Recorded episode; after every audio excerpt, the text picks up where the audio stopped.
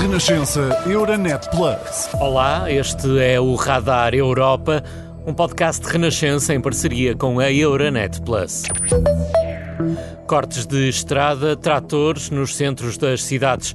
São imagens dos protestos dos agricultores um pouco por toda a Europa, com críticas comuns a uma política agrícola também ela comum. Os apoios europeus são poucos, as restrições ambientais são muitas. Resultado, a perda de rendimentos e de competitividade perante mercados não europeus com menos regras, logo com produtos mais baratos. Em Portugal, a estas queixas junta-se o que os agricultores dizem ser uma carga fiscal elevada. Há impostos a mais. Sem apoios, garantem, é impossível viver da agricultura. Na agricultura nacional, na agropecuária, sem ajudas à produção e com o nível de impostos que as, que as empresas têm neste momento, é tecnicamente impossível ser-se agricultor em Portugal. Ricardo Cabral é empresário agrícola em Évora. Vimos de um ano complicadíssimo em termos de, de chuvas, como foi o verão duríssimo de 2023. As matérias-primas subiram uh, substancialmente. Uh, os agricultores, grande parte deles, endividaram-se para tratar das, da melhor forma e nas devidas condições uh, todos os seus efetivos, todos os seus animais. Há uma série de agricultores que estão completamente descapitalizados, uh, para não usar a palavra falidos, mortos, e o setor atravessa a maior crise de gestão de sempre. Uma crise de gestão que o presidente da Associação de Agricultores do Baixo Alentejo diz estar a agravar a perda de rendimentos. Francisco Palma lembra que o setor já teve de enfrentar a seca, a pandemia, agora é o preço elevado das matérias-primas a complicar a vida de quem trabalha a terra. Tivemos uh, duas situações, o contexto da guerra da Ucrânia uh, o problema do, do Covid e um aumento generalizado dos preços das matérias-primas, nomeadamente naquilo que importa mais para a agricultura, que é o preço da energia, seja ela através dos fertilizantes, do gás óleo agrícola ou, ou, e de, tu, de tudo o que seja transportes e tudo mais, uh, fez com que realmente os custos de produções para os agricultores europeus e para os agricultores nacionais subiram muitíssimo e, e, ao mesmo tempo não estamos a ver que os nossos produtos, o que, o que produzimos, tenha também aumentado na mesma produção, antes pelo contrário. E, portanto, de alguma forma temos um problema em que estamos a receber importações de países uh, fora da União Europeia a preços muito baixos, com contextos económicos e sociais completamente diferentes, e vimos que as nossas produções não estão a ser defendidas pela União Europeia, nem pelos, nem, nem pelos países eh, que fazem parte da União Europeia. A política agrícola comum, definida por Bruxelas, atribui a Portugal mais de 6 mil milhões de euros para o período entre 2023 a 2027. Uma verba insuficiente, na opinião dos produtores. No entanto, este é um apoio que neste momento é fulcral para garantir que os elevados custos de produção não vão refletir-se numa subida dos preços dos produtos para os consumidores. A explicação é de José Pereira Palha, o presidente do Observatório da Agricultura. Para lhe dar um exemplo muito prático que toda a gente percebe, quando um utente chega a uma farmácia para comprar um medicamento com, sem receita médica, terá que pagar a totalidade desse medicamento. Se tiver receita, uma parte é paga pelo Estado. Isto é o que a política agrícola comum faz aos alimentos. Se não houvesse política agrícola comum, os produtos teriam que ser muito mais caros. E daí a importância de haver as ajudas da política agrícola comum a todos os agricultores europeus e daí também se falar tanto na importância deste dinheiro, porque no fundo é uma percentagem do valor do produto que é financiada pela Europa.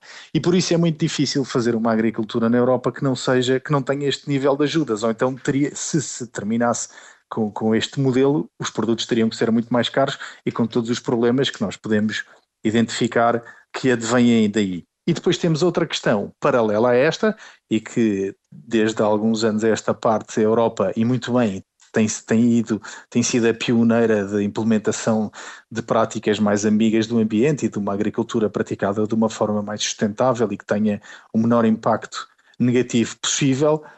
E o resto do mundo não está na vanguarda como está a Europa. E para lhe dar um exemplo, no Brasil existem matérias ativas que hoje sabe que são muito poluentes, mas que são muito mais eficazes no controle de pragas e doenças, que na Europa não podem ser aplicados. E vem uma tonelada de milho produzida no Brasil com essas tecnologias mais danosas para o ambiente e que sai mais barato competir com o milho produzido na Europa, que sai obviamente mais caro porque produz menos.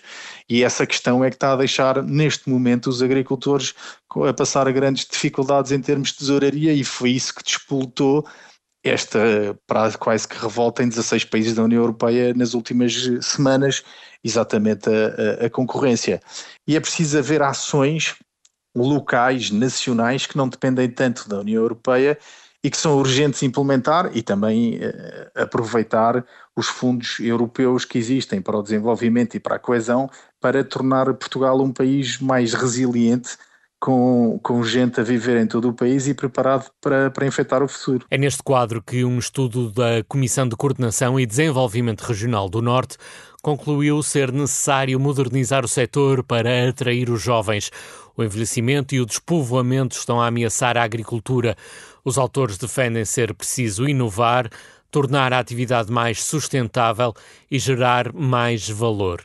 Neste Radar Europa tenho agora Pedro Santos, é consultor para o setor agrícola, agrónomo, é também diretor-geral da Consulai, uma empresa que presta serviços de consultoria a agricultores, produtores e profissionais eh, da área alimentar. Pedro, obrigado por ter aceitado o nosso convite. Com tudo isto, ainda é viável ser agricultor em Portugal?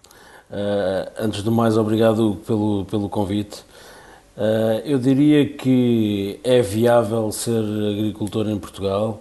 Uh, eu diria que é cada vez mais viável ser agricultor em Portugal, mas é cada vez mais difícil ser agricultor em Portugal. Ou seja, a agricultura evoluiu, evoluiu muito e tornou-se também por isso mais profissional, mais exigente. É uma profissão que exige de facto uma expertise grande, uma dedicação grande, um risco grande e, portanto, uma grande capacidade empreendedora mas essa, essa imagem eh, de uma atividade cada vez mais eh, viável, mas também mais exigente, eh, não entra um pouco em contradição com as declarações dos agricultores que ouvimos dizer que neste momento não é possível ser agricultor em Portugal sem ter apoios, sem ter subsídios? Isso, isso é, outra, é, outra, é, é, outra vertente, é outro eixo de, de da questão hoje em dia da produção agrícola a nível europeu e Portugal não é exceção. E sobretudo desde de uma reforma marcante da política agrícola comum em 92 eh, veio trazer eh, uma vertente de maior sustentabilidade e sobretudo uma sustentabilidade ambiental para dentro da, da, da, da produção agrícola.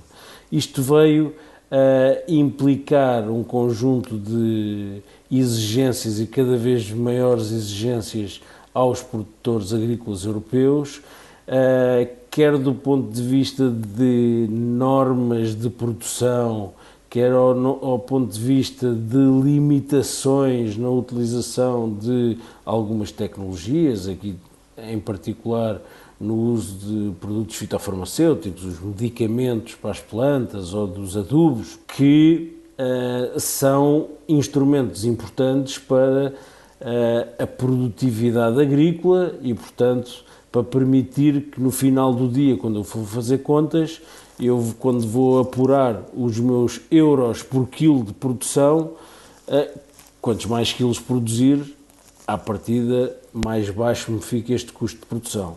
Os agricultores, quando produzem com estas limitações todas, têm cada vez mais sentido que quando chegam ao mercado estão a competir com os mesmos produtos, com origens destes, de, dos mesmos produtos, com outras origens, onde estas exigências não existem. E qual é, qual é a solução? É, é abandonar esses, eh, esses tratados de comércio livre? Não defendo o abandono desses tratados, mas há duas possíveis soluções, não é?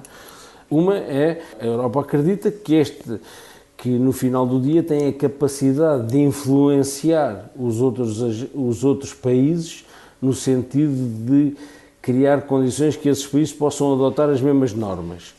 Na verdade, isso não tem sido possível fazer ainda ontem estava a falar com um produtor de, de tomate indústria, o preço que se está a contratar este ano já está abaixo daquilo que foi contratado o ano passado com a indústria, porque a indústria está a sentir uma forte pressão de importação da Europa de polpa de tomate vinda da China, quase a metade do preço daquilo que é vendido pelos produtores europeus. Porquê?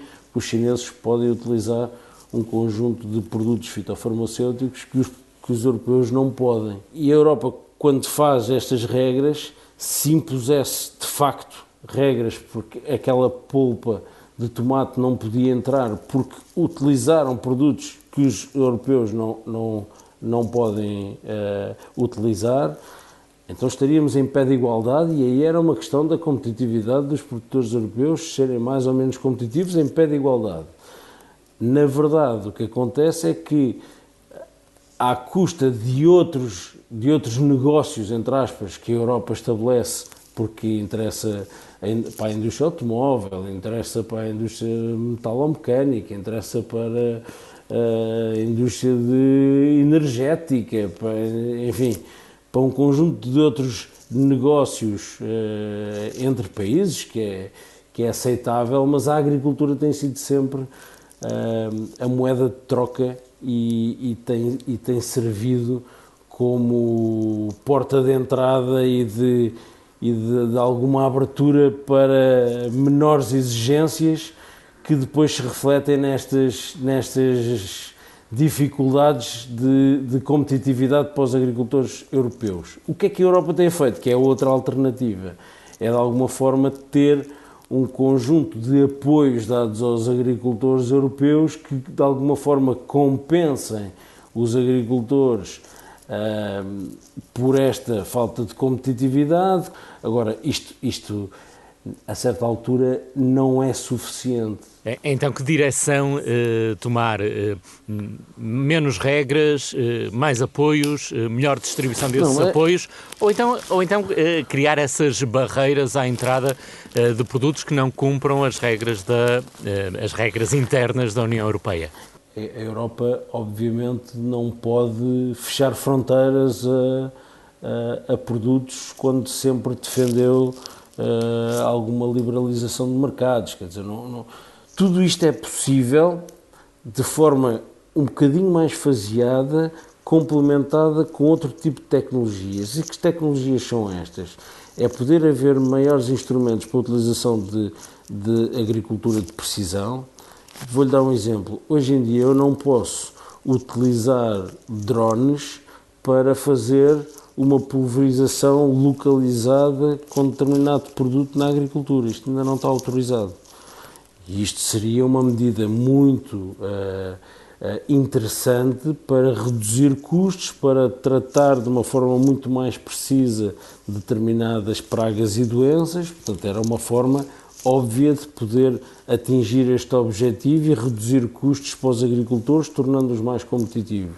Eu, hoje em dia, preciso de mais ferramentas de biotecnologia e existem muita dificuldade no reconhecimento de novas moléculas em todo o processo de autorização destes produtos. Há uma, uma leitura quase que só de restrição e não de abertura de novas oportunidades. E, portanto, todos temos que partilhar de, de preocupações ligadas às alterações climáticas, a toda esta esta necessidade de diminuirmos a nossa emissão dos gases de efeito estufa, mas a agricultura tem feito esse esforço de uma forma muito marcada. As emissões da agricultura europeia representam 0,7% das emissões mundiais.